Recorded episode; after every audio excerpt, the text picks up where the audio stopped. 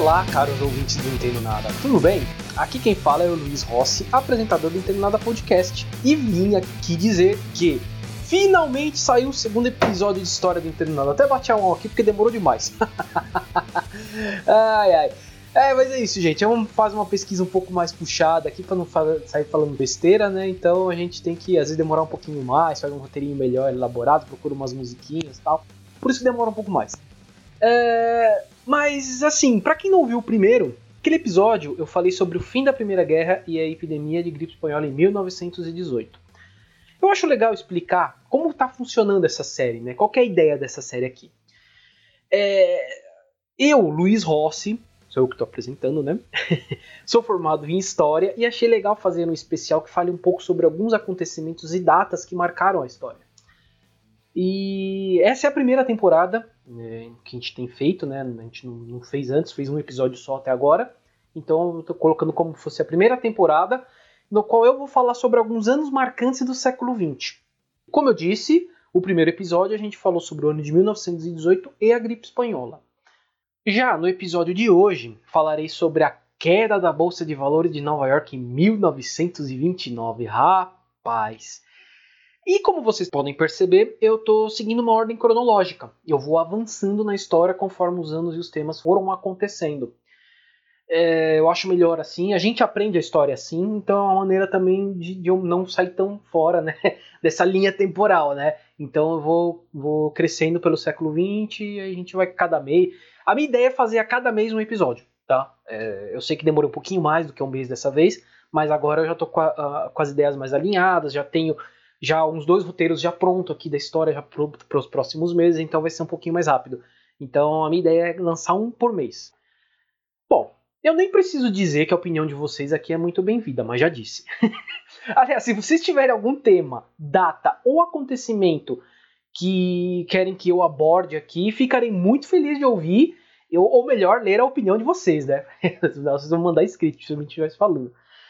É, então vocês podem entrar em contato com a gente pelos seguintes canais: pelo e-mail entendonadapodcast.gmail.com, pelo Facebook, que é o Entendo Nada Podcast, pelo Instagram, que é o arroba Entendo Nada Podcast, e pelo Twitter, que é o arroba Entendo N Podcast. E eu sempre explico que esse N é porque não cabia nada, não cabia escrever Entendo Nada Podcast, e já tem alguém usando Entendo Nada puro e simples lá no Twitter, então tive que dar um jeito aqui. Mas é isso, gente manda para mim, eu vou gostar muito, vou pesquisar, vou fazer algumas pesquisas e dependendo do que for a gente coloca aqui também. Beleza? Bom, é isso. Vamos falar um pouquinho de história agora e da euforia e loucura que foram os anos pré-crise de 1929.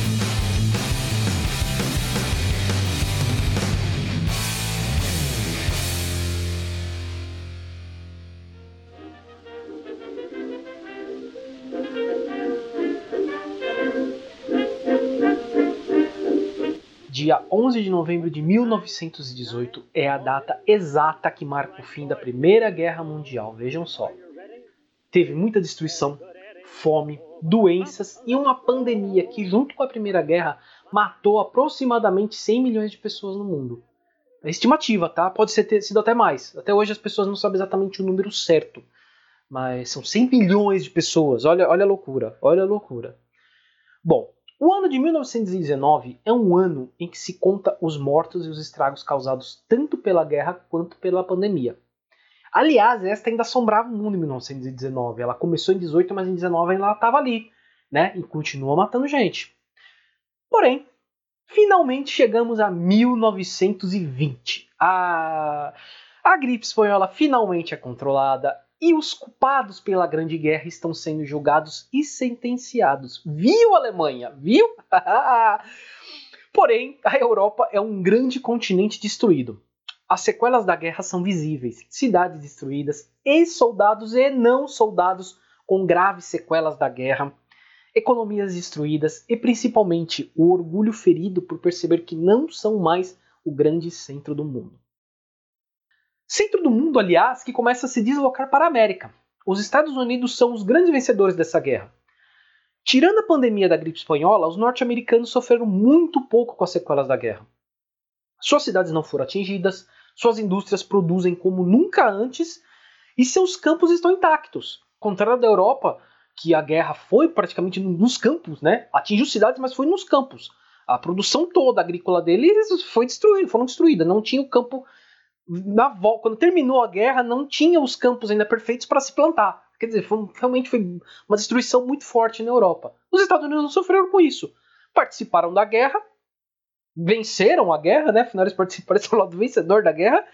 E então, o país inteiro funcionando como se não tivesse tido nada. Tirando a gripe espanhola, como se não tivesse tido nada.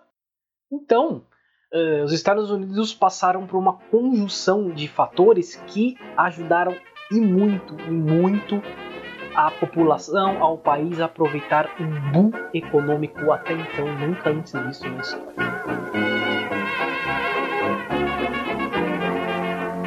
Ah, os famosos e loucos anos 20.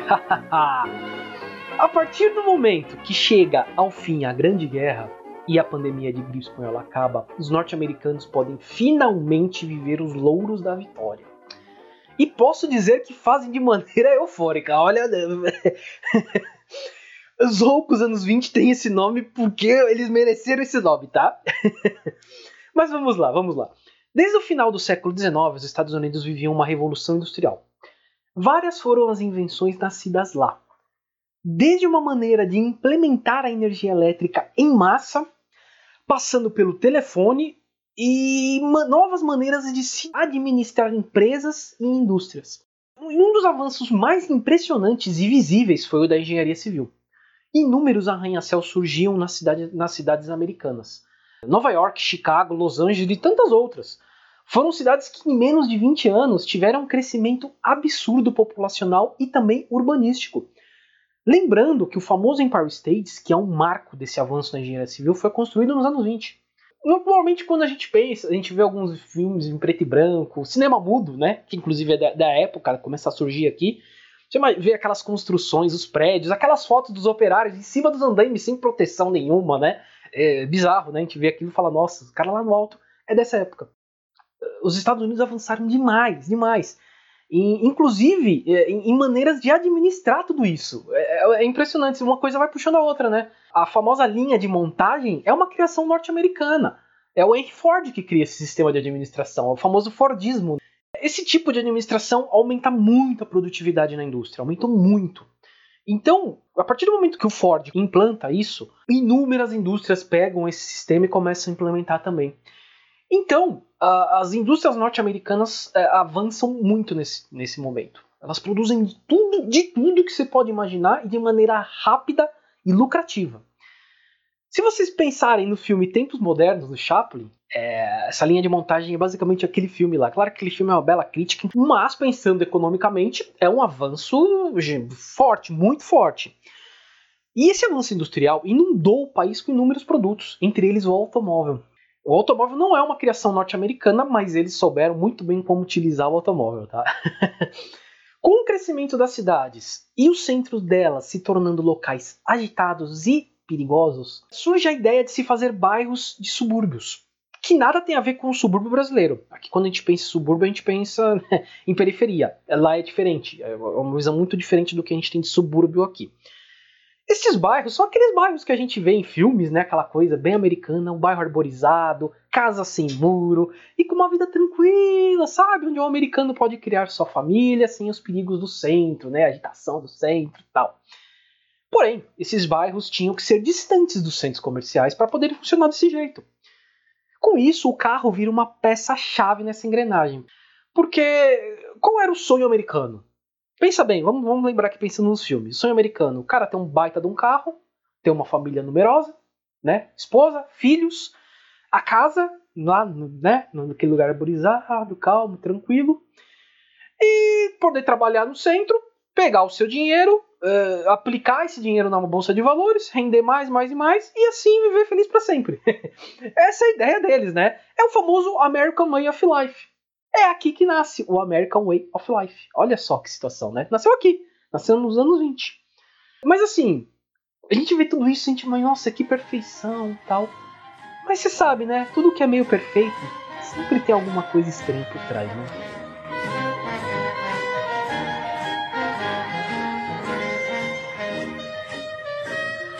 A verdade é que todo esse crescimento não atingia todas as classes sociais e nem a todas as pessoas do país. Os Estados Unidos viviam também um crescimento populacional, não só de pessoas nascendo no país, como muita gente de outros países indo para lá, principalmente europeus e chineses. Lembrando que a Europa estava destruída pela guerra, então eles realmente estavam saindo da Europa e indo para os Estados Unidos. E a China passava por muitas crises também, então os chineses foram muito para os Estados Unidos. O Brasil passou um pouco isso, não recebeu chineses, mas recebeu muitos europeus e japoneses também. Mas vamos lá. Temos que lembrar também que, apesar da escravidão nos Estados Unidos ter acabado em 1865, o racismo era frequente. É, inclusive, em algumas regiões do país, os negros não podiam frequentar e nem se relacionar com os brancos. E isso é uma coisa que vai continuar durante muito tempo na história americana. Até a década de 60 era assim, e ainda até hoje você tem resquícios disso. Mas na década de 20 era praticamente lei. Os negros não se relacionavam com os brancos. Ponto. Triste. Muito triste isso daí. E já as mulheres cabiam dois papéis na sociedade. Ou ser a dona de casa do American Way of Life, a mãe zelosa, né? Ou viver de subempregos e prostituição. Não tinha outra opção. Então ainda é uma sociedade muito marcada, muito preconceituosa, muito racista e muito machista. Né? A gente sabe disso, é uma sociedade que é muito forte isso ainda. E boa parte dessas pessoas não viveram bom econômico. Uh, o que, que elas viveram, na verdade, elas trabalharam muito, eram muito mal remuneradas, davam um lucro extraordinário para os donos, para os chefes, para os grandes empresários, e não conseguiam sair muito do buraco, é, viviam trabalhando. A vida delas era o trabalho e não conseguiam sair da, daquilo. Por isso que quando eu digo que os centros eram um lugar mais perigoso, porque essas pessoas habitavam o centro. Apesar dos grandes prédios, tudo, as regiões centrais periféricas do centro eram lugares muito feios. Muito feios, é, muito sujos, com doenças. Então, e essas pessoas viviam lá. Eles eram realmente excluídos da sociedade. E por mais que tentavam protestar, de vez em quando ganhavam alguma coisa, conseguiam alguma vitória tal, mas normalmente não, não conseguiam ter muitos avanços. Mas enfim, uh, ainda falando um pouquinho dessa coisa da máscara da perfeição, não podemos deixar de falar das noites dessa época, né? É outra coisa que a gente tem muito na, em mente, né? As noites, essa coisa, ah, os prédios, tudo iluminado, aquela coisa, né? Os centros das grandes cidades era o que representava a grandeza e pujança dessa época.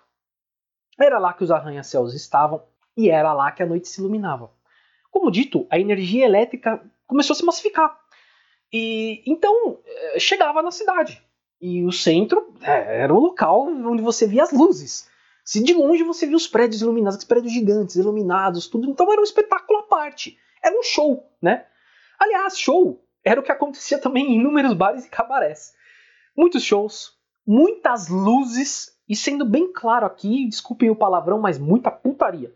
A gente imagina, essa época as pessoas eram legais, boazinhas, tinha a perfeição na American of Life. Não, não, não, não, não, muito pelo contrário.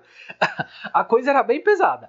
É, dançarinas burlescas dançavam e se relacionavam com vários pais e filhos do American Way of Life. Tem esse detalhe também, né? Muitos desses bares e cabarés eram frequentados por esse pessoal que tinha família, né? Cidadão de bem, cidadão de bem, vamos é um cidadão de bem. É, era assim mesmo. É, e essas festas eram regadas a jazz, que se popularizou muito nessa época. E, pro, pro incrível que pareça, muita cocaína e lança-perfume. É. Na época, é, essa, essas. Não só essas drogas, tinha outras drogas também, mas essas duas eram mais famosas, né? Elas não eram consideradas drogas. Tô falando droga aqui, mas não era considerada droga. A verdade é que nem sabia direito o que, isso podia causar. Sabia que deixava a pessoa doida. Mas, mas não sabia exatamente o que se causava, então não era proibido. Simplesmente não era proibido. Você podia usar. Inclusive era vendido, você lia em jornais para comprar cocaína, para fazer não sei o que, não sei o que. É, era assim. É muito engraçado falar isso hoje, mas era assim. Na verdade, por incrível que pareça, o que era proibido era bebida alcoólica. é, para quem também já viu muito filme, muito seriado falando sobre a proibição da bebida alcoólica, né? E foi aqui. Foi em 1920 que ela foi proibida existiu uma campanha pró-família, né? Qualquer semelhança é mera coincidência com os dias atuais. Ou não é mera semelhança, enfim. O governo resolveu proibir todo tipo de bebida alcoólica. Não se podia comprar bebida alcoólica em lugar algum. Nada, nenhum tipo. Desde cerveja, passando por, por cachaça, tequila. Não tinha cachaça nos Estados Unidos, mas é a maneira de dizer. Porém, essa medida, na verdade, foi um belo de um tiro no pé. Porque acabou enriquecendo grupos mafiosos Aliás, se você já ouviu falar de Al Capone, também é dessa época, tá? Ah, é dessa época aqui. E criou os famosos bares Speak Easy, que normalmente ficavam escondidos e as pessoas tinham que fazer o mínimo barulho possível, assim como eu estou falando agora, bem baixinho para que não fossem descobertos. Na verdade, pouca gente parou de beber porque foi proibido. O que, o que aconteceu foi que o álcool foi uma bebida de, de pior qualidade, as pessoas bebiam do mesmo jeito, e quando não procuravam essas drogas que eu falei. É, não tem, né? A verdade foi isso. E o mais interessante é que a proibição durou 13 anos. Ou seja, durante 13 anos você não comprava é, bebida alcoólica em lugar algum nos Estados Unidos, é, lugar legal, né? Falar de bares, como disse, os speakeasies vendiam e vendiam muito bem e dava muito lucro aos mafiosos, bastante lucro mesmo. E foi revogado em 1933, quando os Estados Unidos já viviam uma grande depressão econômica, hum, causada pela famosa quebra da Bolsa de Valores de 1929.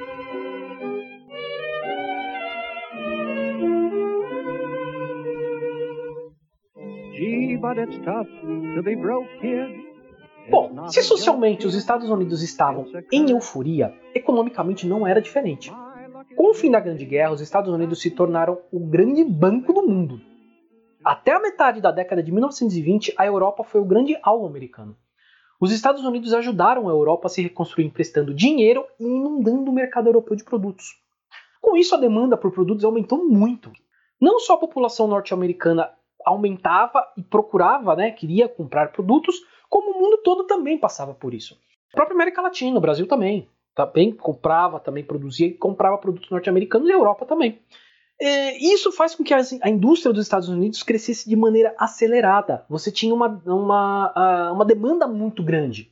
As pessoas queriam comprar as coisas. Então você tinha uma demanda gigante no mundo todo. E uma Europa sendo reconstruída. Né? Os Estados Unidos ajudaram a Europa a se reconstruir. Então a Europa precisava dos Estados Unidos, precisava dos produtos americanos, precisava deles, do dinheiro deles. Então a demanda tá aí. Vamos produzir e encher o mundo de, de, de tudo que a gente puder. Então foi uma produção assim em larga escala mundial. Uma coisa também que realmente foi uma das primeiras que aconteceu isso no mundo. A, Inglaterra já tinha passado por isso, mas os Estados Unidos aumentou isso em, em escalas gigantes. E já o mercado interno, o governo incentivava o bom econômico imprimindo dinheiro e emprestando a quem quisesse abrir empresas da indústria. As bolsas de valores viviam um crescimento nunca antes visto. Cada empresa e indústria que nascia entrava na bolsa e já sabia que haveria investidores interessados. E os investidores já sabiam que o retorno era garantido. Era um verdadeiro jogo de ganha-ganha. Todos ganhavam. Porém, uh, o que demoraram para perceber é que a partir da, segunda metade do, do, da década de 20, uh, as coisas começaram a mudar a Europa já começou a andar com as suas próprias pernas. A Europa passou por um processo de reconstrução, a sua indústria começou a voltar a produzir e, aprendendo com os norte-americanos, trouxeram maneiras de administrar melhor as suas indústrias. É, o seu campo também começa já a produzir produtos agrícolas. Então a Europa já começa a não ser mais só um mercado consumidor gigante e também começa a se tornar um concorrente de peso. Esse foi um dos erros, foi uma das coisas que, que as pessoas não viram. Os investidores, os economistas não viram isso, não, não perceberam isso. Achavam que ainda ia durar muito, tendo muito mercado consumidor gigante, e não é verdade. O aumento da concorrência é bom, desde que haja um mercado consumidor para consumir tudo isso. Ora, é fato. e essa foi a questão. A euforia social e econômica que os Estados Unidos estavam passando foi sendo exportada para a Europa e até certo ponto aqui para o Brasil, para a América Latina. Foi o que eu disse, né? Foi, foi sendo exportada. Ah, não só os produtos, como a euforia também. Isso foi para o mundo inteiro. Mundo capitalista. Eu falo mundo inteiro, mas é um mundo capitalista, tá, gente? Vamos deixar bem claro aqui. Porque a União Soviética já existia, uh, alguns outros países asiáticos não, não entravam nesse jogo capitalista. Então, o mundo capitalista estava vivendo essa euforia. Mas a, a questão aqui é que uh, você tem uma parte da população que consome e uma grande parte que não tinha os excluídos. Essas pessoas não participavam disso. Elas não tinham direito ou não conseguiam entrar na bolsa de valores, não conseguiam comprar os produtos que queriam. É... e o pior, eles produziam, né? Eles produziam os produtos e no fim não podiam consumir, né? Bizarro. O, o que eles ganhavam trabalhando dava para o seu sustento. E, e, eram pessoas discriminadas, foi o que eu disse, eram pessoas discriminadas. Então, jamais seria aceito que eles pudessem consumir o que os American Way consumiam. É, um preconceito mesmo. Por que, que aquele cara vai ter um carro? Se eu tenho carro, o cara vai comprar um carro? Não, carro eu tenho, eu, eu posso. Ele não. É uma coisa que a gente vê muito aqui no Brasil também, né? Mas a história não é brasileira. Vamos continuar aqui. Mas a partir da metade da década aumenta a concorrência e a produção continua aumentando. Continua crescendo. Porque todo mundo está produzindo. Ora, se funcionou nos Estados Unidos, vai funcionar. Vai funcionar no Brasil em menor grau. O Brasil tem um quê de industrialização, é menor grau. Mas é, os alemães acham que vai funcionar, os ingleses acham que vai funcionar, os franceses. E, então, e todos apostam na bolsa de valores e aumenta a produção, coloca a indústria e vai aumentando, aumentando, aumentando. Só que o mercado consumidor não aumentou. É, a partir de 1928 já se começa a notar que alguma coisa tá legal. Muitos produtos estão encalhados e o lucro começa a diminuir. Porém, as bolsas de valores mundo afora estão indo bem. Os papéis são comercializados como se as indústrias estivessem produzindo e vendendo cada vez mais. E a bem dizer, começam a aparecer cada vez mais pessoas interessadas em comprar e vender os papéis, ou os títulos da bolsa de valores. Essas empresas e indústrias continuam lançando títulos em busca de investidores, mas não mais para ajudar na produção. Porque a produção está calhando. Não tem por que me ajudar a produzir mais. Na verdade, eles começaram a entrar para ajudar a sustentar a empresa. Aqui você tem mais um erro, mais um problema. Você tem produtos encalhando uh, esses produtos não, já não são mais vendidos, eles já não sustentam mais as empresas e as indústrias, então os investidores estão entrando para sustentar. E não percebe-se isso, não se percebe isso. A verdade é que em 1929 essa situação fica insustentável. Não há mais como as empresas e indústrias honrarem seus pagamentos. E isso vira uma bola de neve, que chega na bolsa de valores. Em setembro de 1929, os investidores percebem que as coisas não vão bem. Então muitos começam a vender seus títulos na bolsa. Praticamente ninguém compra. A euforia vira desespero. Porque os investidores estão vendendo os papéis e ninguém compra. Ou seja, aquele papel, aquele título, vale menos agora. Se ninguém quer comprar, não vale nada. O papel em si vale mais. O papel que foi impresso vale mais do que o título.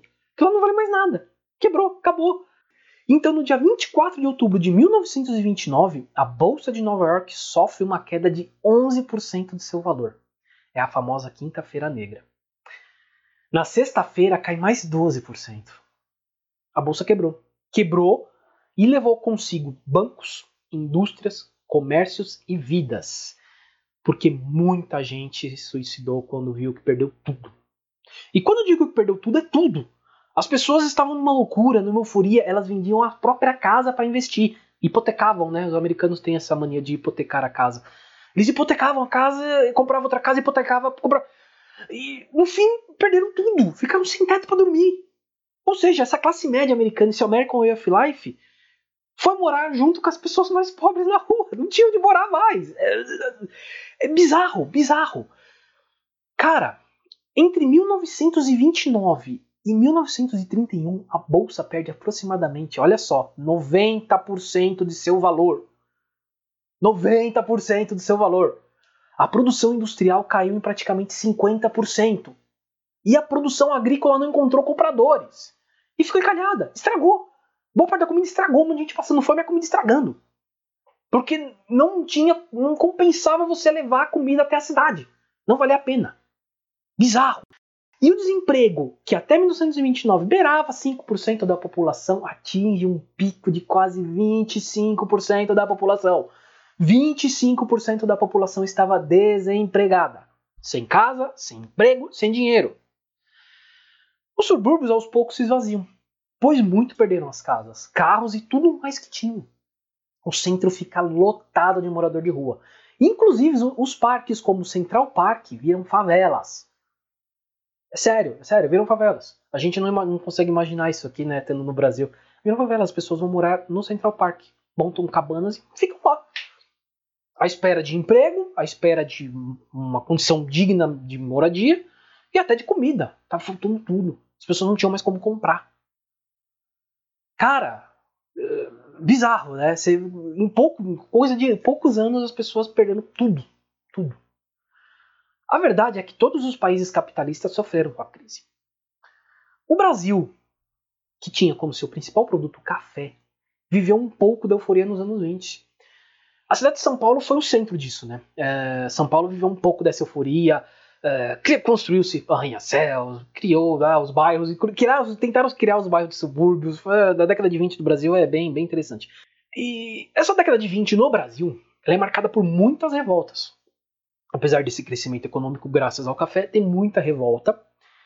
E entre elas a mais famosa sendo a do movimento tenentista, que acaba levando à Revolução de 1930 quando Getúlio Vargas assume o governo. Mas como eu dizia, o café era o principal produto brasileiro. Era o que movia o Brasil e São Paulo. Entre 1929 e 1930, o valor da saca de café cai aproximadamente 90%. Só para se ter uma ideia, as exportações do produto que chegaram a 455 milhões de dólares em 29 caíram para 180 milhões em 1930. Uma das medidas mais desesperadas para se tentar fazer o valor subisse, o governo começa a queimar sacas de café, toneladas de sacas de café. Por quê? Se não tem tanto produto, a demanda aumentaria atrás, né? Mas, enfim, também não, não, não deu muito certo, não. É, existem imagens, se vocês procurarem na internet, vocês vão achar a queima dos sacos de café em Santos, nos porto, no Porto de Santos, porque ficou encalhado lá, ninguém mais comprava. Ah, surreal. a verdade é que se os anos 20 foram anos loucos, os anos 30 seriam os anos da depressão. A crise do sistema capitalista leva ao fortalecimento de um outro sistema político, conhecido como comunismo, e um surgimento de um outro sistema político, mais conhecido como fascismo. É, o que causará grandes conflitos, revoltas e guerras, principalmente na Europa. Mas aí já é uma outra história.